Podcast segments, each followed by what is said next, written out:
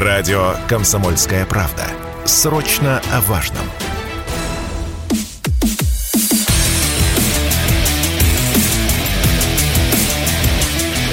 Программа с непримиримой позицией. Утренний Мардан.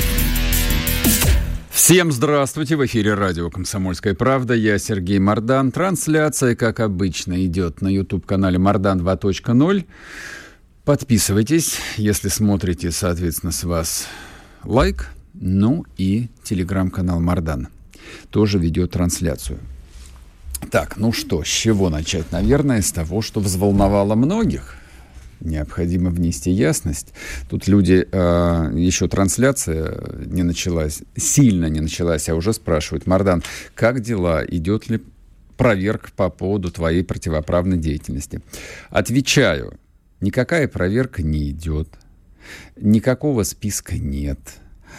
А происхождение его и, скажем так, э, источник публикации, который вышел в Мэше, если не, особо, не ошибаюсь, э, не удалось обнаружить источник, а занимались им люди весьма компетентные, весьма продвинутые, скажем так, с ресурсом. Непонятно, непонятно.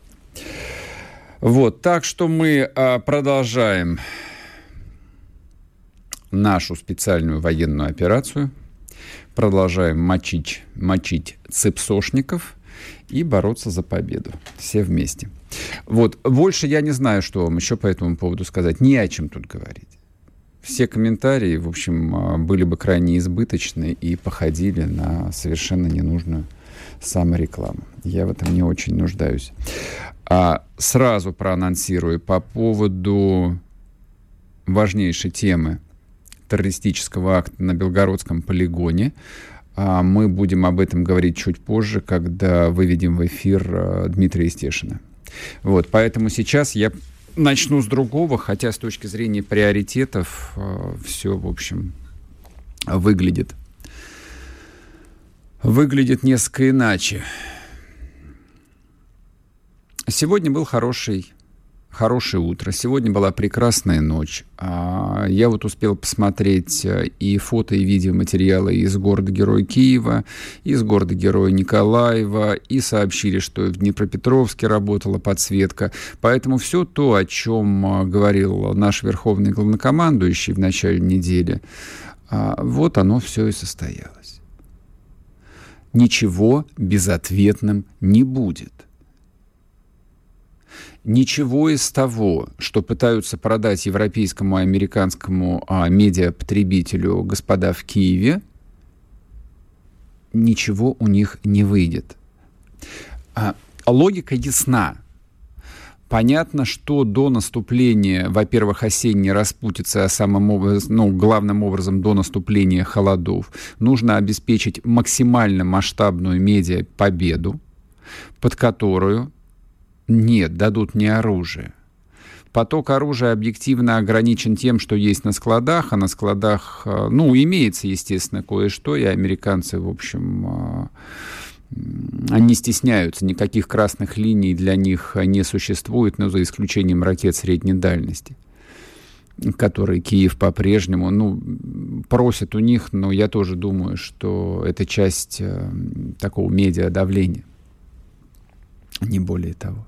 Все остальное у них есть. И системы залпового огня, и артиллерия, и высокоточное оружие. И, собственно, как мы поняли после начала частичной мобилизации в России, вот э, то, что вызывало у нас, ну, не то чтобы смех, но некоторое недоумение, а вот э, там заявление, ну, я не знаю, там, условно, какой-нибудь э, Хорватии или Северной Македонии или Израиля о том, что мы поставим 100 тысяч касок или там 20 тысяч бронежилетов, какая-то сущая ерунда. Оказалось, нет, это не ерунда как показывает то, чем сейчас живет вся Россия, собирая на экипировку, собирая тактические аптечки, покупая и берцы, и те же самые бронежилеты, понятно, что это не ерунда. Понятно, что современный солдат это, в общем, не то же самое, что было в 1941 году. То есть не хватает просто железной каски, недостаточно просто шинели, недостаточно просто кирзовых сапог, ну и так далее. Но главное, что хочет получить Киев, озвучивая практически ежедневно всякие там предложения, там совершенно потрясающие комментарии по поводу сегодняшних ночных налетов, это деньги. Это просто бумажные деньги в большом количестве. А в конце прошлой недели прозвучала совершенно фантастическая цифра о том, что Киеву, ну, для того, чтобы они могли продолжать сопротивление, нужно 55 миллиардов евро.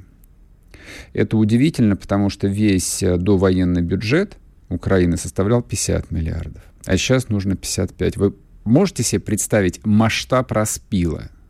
То есть какое количество денег объективно осваивается, выводится то есть какой это огромный бизнес. Ну и поскольку в современном мире деньги значат, если не все, то очень многое, лично у меня нет никаких сомнений в том, что война эта будет продолжаться ровно до того момента, пока а, вот тот кран, из которого деньги льются, не будет закрыт. Не раньше. Не раньше. Ну, либо пока мы этот кран не разнесем. Я сейчас имею в виду, естественно, там, а, упаси Господи, никакой не ядерный удар. Я, в общем, а, все предыдущие недели эту тему и не качал, и считаю ее дурацкой, и считаю ее, скажем так, частью информационной войны, которая ведется против России. Но военные победы вооруженных сил Российской Федерации на поле боя, да, они этот кран объективно и закрутит. На этом все и закончится. Но пока, пока все будет идти вот так, как оно идет, пока деньги будут поступать, ни Зеленского, там, ни Ермака условного, ни какого-то коллективного подалека. Видите, я уже выучил даже фамилии этих людей, фамилии, похожие на клички. Нет, они войну не закончат, нет у них мотива. Все вокруг денег. Но деньги-то решают не все.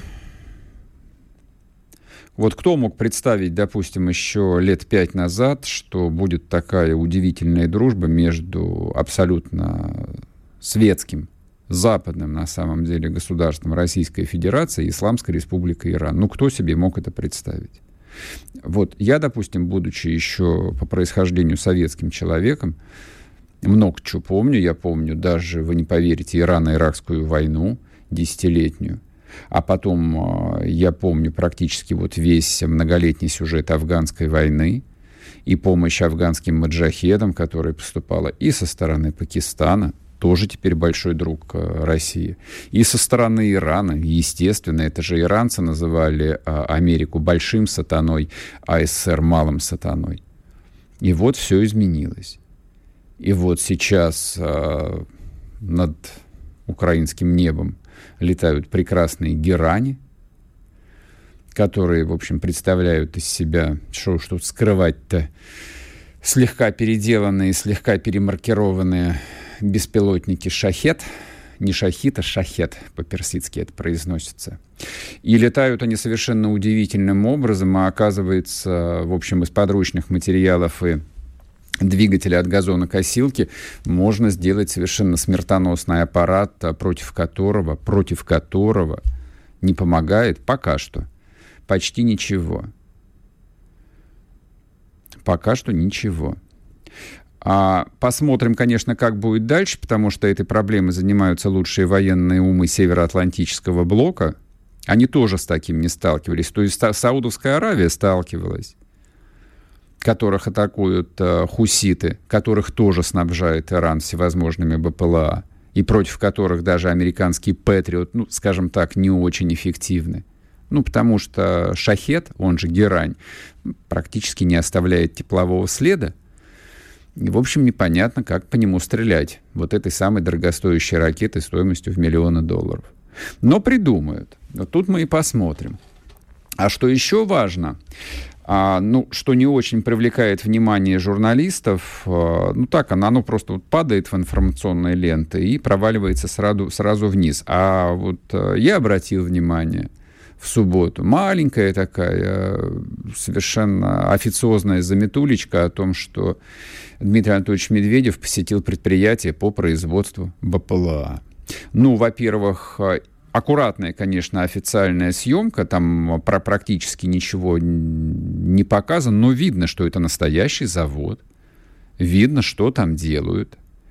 И вывод, который, а, ну, очевидно, легко сделать, без всяких комментариев, что ежели этим вопросом занимается а, заместитель главы Совета Безопасности Российской Федерации, это значит, что этим вопросом, этот вопрос в топовых приоритетах стоит у верховного главнокомандующего. Ну, раз он поручил этим вопросом заниматься лично Медведеву, значит, будут у нас БПЛА во всем возможном ассортименте. И означает это, что да, действительно, некоторое время назад э, Путин сказал, что мы еще и не начинали, но вот теперь, кажется, вот теперь уже целая неделя, как мы начали, и начали настолько восхитительно, настолько интересно, настолько ярко. Вот если посмотреть на съемку из Николаевского порта, вы поймете, почему ярко что, в общем, мы можем а, только сердечно радоваться и желать э, побед нашим солдатам. После перерыва продолжим, не уходите. sportkp.ru О спорте, как о жизни.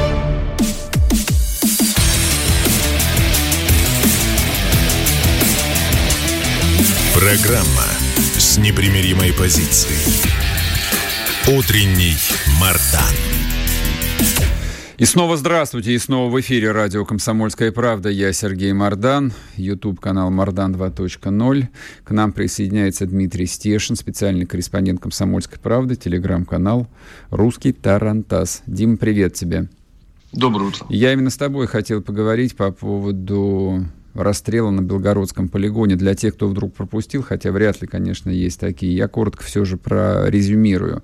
А в субботу вечером на лентах появилось сообщение о террористическом акте на полигоне под Белгородом. А, двое, а, ну, как позже было сообщено, таджиков, я не знаю, они граждане Российской Федерации или нет, а, расстреляли... Однозначно, да. Скорее всего, да. Ни граждан никто бы на войну не взял бы. Расстреляли из пулеметов а, там большую группу добровольцев. Погибло, по официальным данным, 11 человек, около 20 человек раненых. А, я видел фотографии, там, в общем, совершенно жуткая картина. А, Дим, а как вообще вот такое ЧП могло приключиться? Ну, скорее всего, спящая ячейка э, игиловцев, запрещенная в РФ организация, либо там какой-то другой нечисти, там тысячи их. Э, все эти структуры аффилированы э, с западными спецслужбами. Плюс у них есть своя мотивация, потому что у них большие претензии к России, к российской армии. Это, это у кого? У, именно да, у таджиков этнических? Да, у, у, у радикальных исламистов, ага. скажем так. Угу. За Сирию, за несостоявшийся имарат, имамат Кавказ, а, за все, за то, что их чистят значит, по России постоянно, дают огромные сроки, правильно делают. Ну и плюс еще территориальные претензии есть, потому что, как говорят их проповедники, а, там, где есть нефть, это земля Аллаха. Ну, я в свое время ездил, у меня было был материал а, расследования «Построят ли мигранты Тюменский халифат». Mm-hmm. Вот у меня такое ощущение, что даже Патрушев его в своем докладе там спустя полгода цитировал. Ну, как мы видим, вообще ничего не изменилось. У нас а, как, как был бесконтрольный завоз не самых лояльных граждан, а, точнее, лояльность которых сомнительна, так и продолжается. Ну, при том, что там в батальоне «Восток» минометы батареи есть ребята-таджики, я видел, как они воевали. Это, знаешь, ну, я вот так дежурно проговариваю, да, mm-hmm. потому что мы не мракобесы, понимаем, что люди все разные. Вот. Бывают и такие, как на полигоне под Белгородом. Мы видели. Значит, от очевидца событий э, информация была такая, что э, ребята были тихие, ни с кем не общались, молились знаешь, у меня сразу в голове щелкнуло. О, где-то я это слышал много раз. Угу. Я это слышал, значит, в семье Нагаевых. А, э, так, не Сельментаузер. а, Киров-Юрт, значит, село, где они жили. Там жила девочка с церебральным параличом, которая подорвала в 2004 году самолет, летевший на Ростов. При том, что ее в этом Ростове от этого паралича вылечили. Ну, вообще дичь какая-то, да. Это же я слышал в селе Балахни Уцукульского района Дагестана в ваххабитском семействе. При мне звонили, поздравляли, что дочка стала шахиткой. Подорвалась в московском метро в 2010-м то ли на э, Лубянке, то ли на проспекте Мира. Не могу уже сказать точно. И последнее, я эту фразу слышал. Мальчик тихий был, значит, ни с кем не общался, молился. На Мавлид в гору приехал, э, уехал. А потом вдруг прислал фото. Мама, я в Алеппо у бассейна. А потом его ваши разбомбили. Вот это слово «ваше», оно ключевое в этой mm-hmm. истории. Потому что когда человек попадает э, в, в радикальные исламистские структуры, в секты, он моментально абстрагируется от всего мира. Для него все остальные люди становятся животными неверными, которых надо либо уничтожить, либо привести к чистому исламу. Вот. Вычислить их, я не знаю, как их вычислить. А, а в базах их нет. В мечети они не ходят, потому что это мечети кафирские. Они mm-hmm. считают, они в контейнерах молятся дома, там, ну, в конце концов, не обязательно мечеть, что для э, православного человека тоже э, не всегда нужна церковь, да, если ты молишься. Ну, вот, вот у нас такая ситуация. И 10 миллионов, как бы, э, молодых людей, которые сюда приехали, ну, не умирать за родину, как нам за новую родину, за Россию, как нам пытались рассказать. И что с ними делать, непонятно. И никто даже не пытается ни пересмотреть миграционную политику, даже опираясь на такой э, дикий случай, ни как-то сократить их количество, потому что у нас ну, внутренняя безработица была и есть, а теперь еще больше будет. Ну, мы все на тех же позициях, ситуация патовая, я не знаю, что делать. А, я обратил внимание практически сразу, то есть э, в воскресенье утром вывелось ну, немалое количество комментариев ну, вот, от профессиональных э, либералов, именно профессиональных, э, там, условно, там Литвинович какая-нибудь, которая сидит на зарплате у Ходорковского не один год уже, а, и хохлы подхватили. Вот если сейчас сделать запрос в Гугле по новостям про эту историю, выдача будет в топе примерно позиций 20 исключительно украинские источники. Ну, это, собственно, к вопросу Роскомнадзора, да, как, вот каким образом он работает с Гуглом. И они разгоняют тему, что, значит, этих двух несчастных э, таджиков, ну, даже не таджиков, мусульман, э, затиранили проклятые нетолерантные э, русня, ну, и люди просто психанули.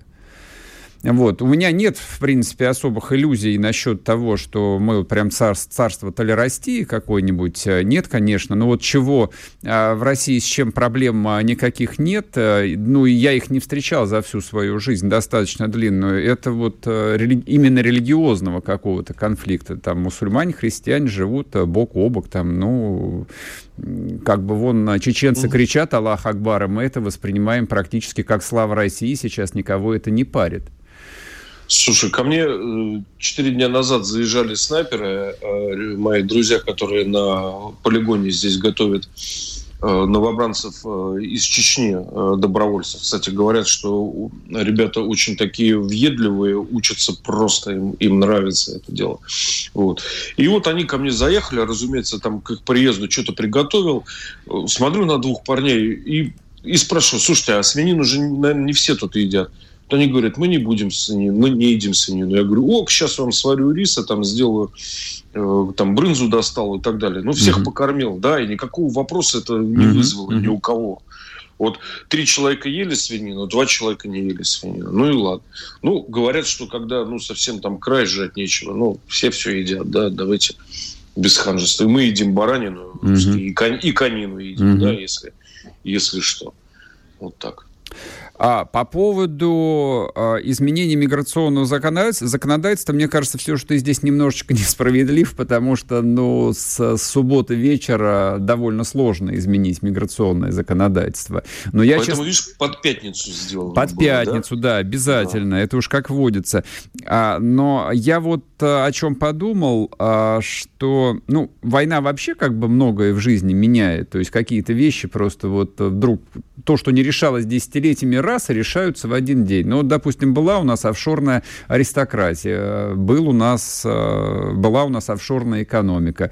И вот и люди и не хотели, и упирались, и Путин их уговаривал, а они все равно упирались ну, видишь, не прошло и полугода, как э, все национализировались. Мне кажется, что и с миграционной политикой э, все произойдет примерно то же самое. Вот, правда, хотелось бы, чтобы и наши начальники побыстрее включились в процесс, то есть вот чтобы соскочили они с этих э, привычных рельсов, вот, и как-то обратили внимание, что... Сергей, я очень давно писал, что вот эта армия трудовых мигрантов, людей, не лояльность которых сомнительна к России, это троянский конь. Троянский конь, набитый мигрантами. И рано или поздно нам да? это выкатят. И вот э, я больше чем уверен, что в Белгороде это первая ласточка. Я хочу оказаться про плохим пророком, но почему-то все время мое пророчество сбывается, черт побери, понимаешь? А что касается технического вопроса, ну а как быть? Э, не призывать, э, не брать на военную службу людей, которые э, там получили паспорт меньше 10 лет назад, так это тоже никакой гарантии не является. Слушай, ну э, мальчик тихий молится, практически ни с кем не общается.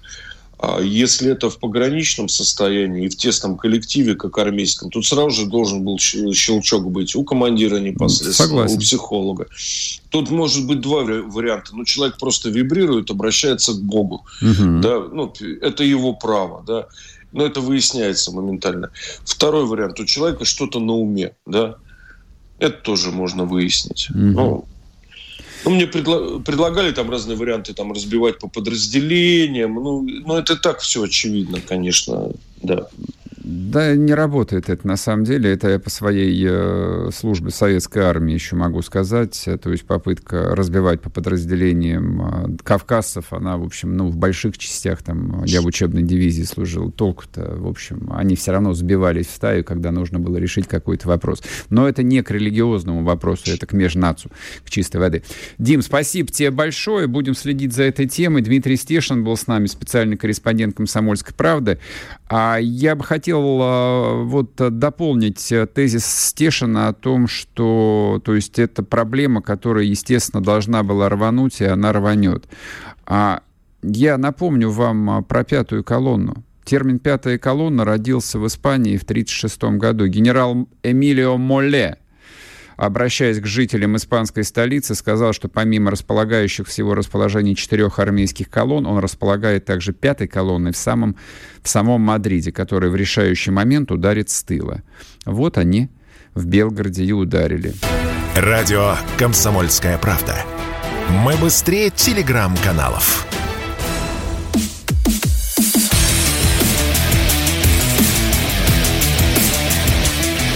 Программа с непримиримой позицией. Утренний Мардан. И снова здравствуйте, и снова в эфире радио «Комсомольская правда». Я Сергей Мардан, YouTube-канал Мардан 2.0. Не забывайте подписываться. И идет трансляция в телеграм-канале Мардан, где мы с вами и останемся после 10 часов утра по Москве, когда программа закончится. А большая, хорошая новость, э, то есть я знаю, что к Игорю Ивановичу Стрелкову многие относятся неоднозначно, как ни странно. Ну, действительно, он человек очень неудобный. А, и сначала СВО многие, довольно многие люди были совсем дезориентированы тем, что он писал у себя в канале. Многие не понимали, многие не соглашались, многие были уверены в том, что когда твоя страна ведет войну, в общем, нужно так подкрутить слегка громкость своего недовольства и своего диссидентства. Я в этом смысле тоже согласен. Я тоже считаю, что, учитывая такой специфический э, опыт русской истории, тут на уровне рефлекса у любого по крайней мере, образованным человека, а Стрелков, безусловно, очень образованный человек, вот это вот должно срабатывать просто на уровне инстинкта. Когда твоя страна ведет войну, ты подкручиваешь в любом случае тумблер громкости, как бы тебе было не было больно, как бы ты не был не согласен. Ну да ладно, это, в общем, предисловие. Я, собственно, к чему а, вспомнил про Стрелкова? Ну, во-первых, наконец его отпустили на фронт Он просился, он хотел туда с самого начала, и он, в общем, был тем самым э, ястребом войны, который кликотал об этой войне все 8 лет, начиная с 2014 года. И с 24 февраля он, в общем, колотился и бился, чтобы его там, пустили, ну, в каком-то, естественно, достойном качестве на войну. Не пускали, говорят не пускали, говорят, а, потому что Стрелков, естественно, превратился в фигуру политическую, фигуру очень неудобную. А, почему неудобную, я уже сказал. Но вот, а, видимо, что-то произошло, что-то решилось. Отъезд Стрелкова на фронт — это в том числе такой еще один, не знаю, примета меняющегося времени, примета меняющейся нашей страны. Ответ э, всем тем, кто вот находится в таком истеричном состоянии, все пропало, значит, э, путинскую Россию, Россию не изменить, система костная, система неэффективная, но это люди слепые. Это люди слепые, которые отказываются видеть вещи очевидные, то есть насколько быстро все меняется. Быстро все меняется в экономике, быстро все меняется в политической системе, очень быстро все меняется в области того, что называется информационной коммуникацией. И то, что Стрелков отправился начальником штаба добровольческого батальона Невский, если, ну, телеграм-каналы об этом сообщают, тут нет никакой официальной информации, это тоже примета того, что быстро все меняется. Слова, что российский народ консолидируется, вот они в том числе и в этом. Невозможно, нормальному человеку невозможно консолидироваться с коллективным Ургантом. Ему невозможно консолидироваться с каким-нибудь коллективным лошаком и с прочими предателями. Но люди, которые могут, которые могли иметь э, совершенно неразрешимые противоречия полгода назад, год назад – вот сейчас они в любом случае по одну линию фронта. Даже а, хорошо зная сложное отношение между, ну, допустим, тем же Стрелковым и тем же Александром Ходаковским, еще одним а, известным представителем русской весны 2014 года, мы сейчас, не вдаваясь в подробности, знаем одно, и нам этого достаточно, что оба этих человека – будут воевать за Россию. В разных местах, каждый на своем посту, но они вместе будут воевать в составе русской армии. Вот этого достаточно. Вот это вот та форма консолидации.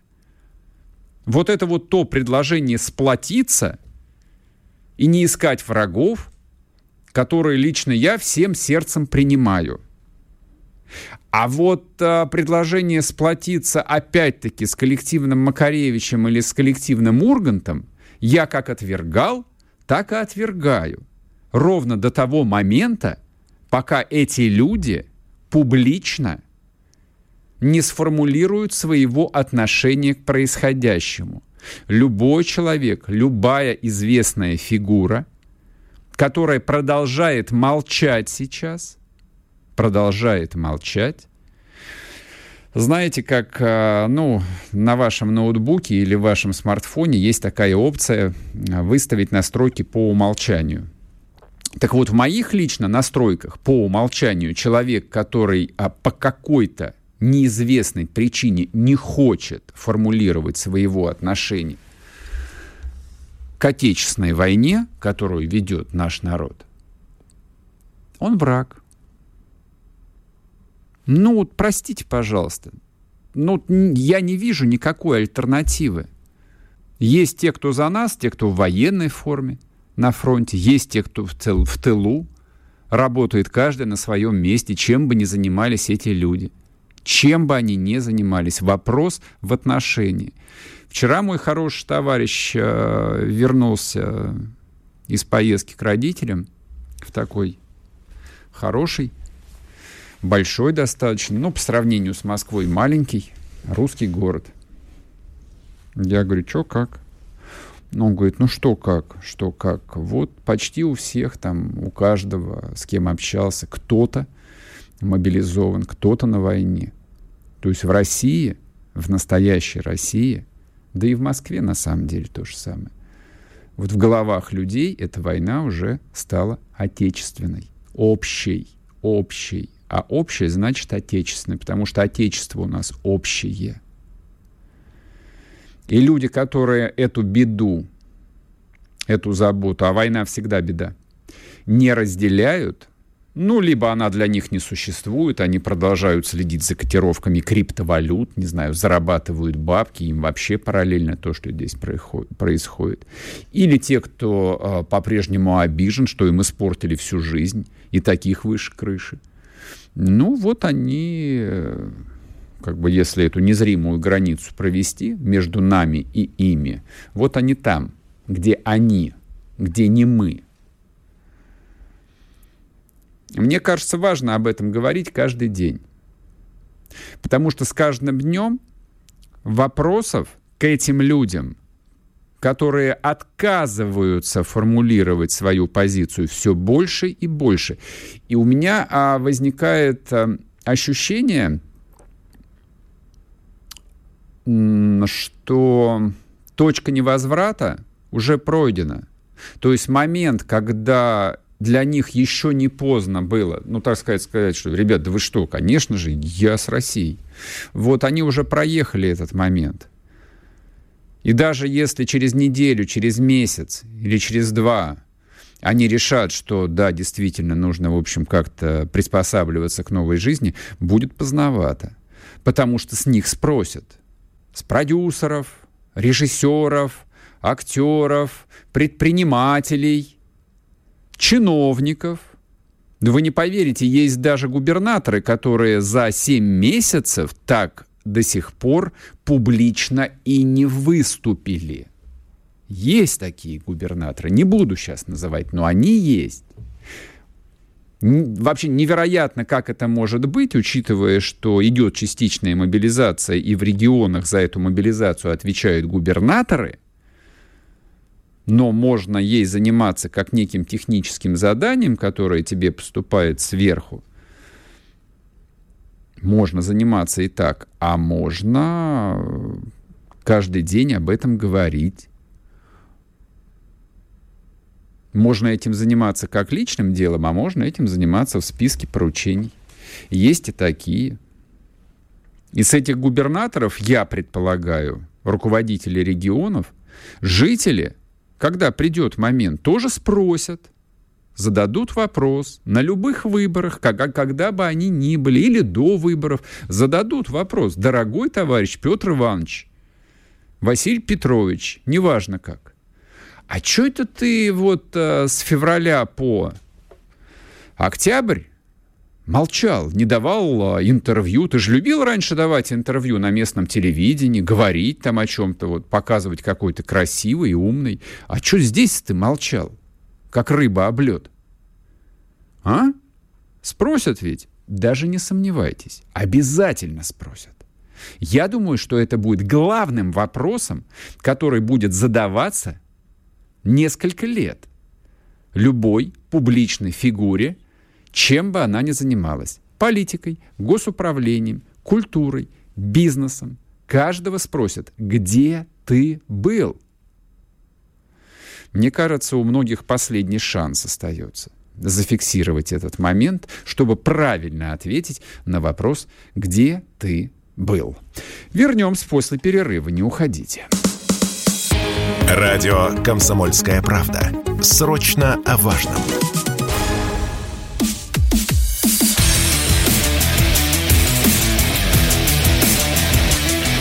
Программа с непримиримой позицией. Утренний Мардан. И снова здравствуйте, и снова в эфире радио «Комсомольская правда». Я Сергей Мардан. Так, хотели мы связаться с Александром Коцем, специальным корреспондентом «Комсомольской правды», но у нас проблемы со связью. Это бывает. Что ж поделать, ничего не поделаешь. А я, собственно, хотел продолжить э, тему мобилизации, потому что вся Россия живет э, этой темой. Это то, что занимает э, людей более всего. Потому что, согласно, ну, я напомню, в пятницу Путин давал пресс-конференцию в Астане уже после пятничной программы. А он прокомментировал, там было несколько вопросов по мобилизации. Наверное, имеет смысл сейчас напомнить. Президент сказал, что а, мобилизация предварительно должна закончиться через две недели. Сейчас уже а, вот под ружье призвано порядка 220 тысяч человек. Он в очередной раз сказал, признал и, ну, понимая его терминологию, э, зная вот э, его риторику, это звучало очень жестко. Он опять сказал, что есть проблемы, есть бардак. И это означает, что с этими проблемами работают, и это находится на высочайшем контроле. А, тут, конечно, есть некоторые странности, которые... Ну, меня, как человек с конспирологическим а, складом ума, наводят а, на некоторые размышления. То есть вот после пятничных заявлений Верховного главнокомандующего появляется целый вал новостей с видео, с фотографиями, как э, людей ловят в Москве, у метро, в хостелах, в Питере, прям в ЖК, и выписывают им повестки что, в общем, необъяснимо ни с какой точки зрения. Абсолютно. Объясню, почему это необъяснимо. Потому что, а, то есть, если у тебя есть задача даже выполнить план по мобилизации, ты все равно имеешь в голове, что привлекать ненужное внимание и нервировать людей категорически нельзя. За это дадут по башке. Тем более в Москве. В Москве находятся все большие начальники. И если ты людей возбуждаешь, то ты можешь поплатиться за это и должностью, и погонами, и чем угодно. Если у тебя есть задача мобилизовать хорошо уклонистов, а почти никто не живет по месту жительства, понятно, что Москва это город приезжих, я тут ни для кого Америку не открываю – ну, чисто технически это же делается довольно просто. Не надо ставить наряды около метро. Зачем? Ты отправляешь наряды к любому офисному центру большому класса «Б», который существует на территории бывших московских заводов, где работают тысячи, тысячи людей, и встречаешь молодых людей там, в конце концов, и задаешь им те же самые вопросы. И это не, столько, это не настолько очевидно, это не настолько бросается в глаза – и это как-то можно объяснить, потому что работа по мобилизации на предприятиях идет по всей стране именно так. То есть где-то это идет с перекосами, где-то это идет нормально опять-таки все уже поняли, да, там базы данных оказались не готовы, учет велся в бумагах, естественно, проблем а, огромное количество, там и в Москве в том числе, и в маленьких районных центрах. Везде одинаковые проблемы. Но эти проблемы решаются максимально рациональным путем. Ты приходишь туда, где ведется кадровый учет, на любое предприятие, крупное, среднее, малое, без разницы. На любом предприятии ведется кадровый учет. Вот я, когда устраивался на работу в любой приличной организации, у меня просили паспорт, диплом, военный билет – в любой приличной организации всегда требовали военный билет, где кадровый учет поставлен, ну, хотя бы там на советском уровне. Но ведь кто-то принял решение об этих патрулях э, на станциях метро. Кто-то ведь принял. И комментарии по этой глупости ну, были сделаны достаточно людьми ответственными, известными и влиятельными – и Клиша сразу об этом сказал. И глава СПЧ об этом сказал. Депутат Государственной Думы генерал Гурулев в субботу об этом говорил. А он заместитель главы комитета, между прочим. Помимо всего прочего, тоже не рядовой человек, не рядовой генерал. И, сказ... и все они сказали одно и то же, что было бы неплохо разобраться, это чья-то дурость или это чей-то саботаж. Вот мы, как люди а, с советским прошлым, я за себя скажу, я как человек с советским прошлым, скорее предположил бы, что это саботаж. Я не верю просто в глупость. Более того, глупость никогда не является оправданием.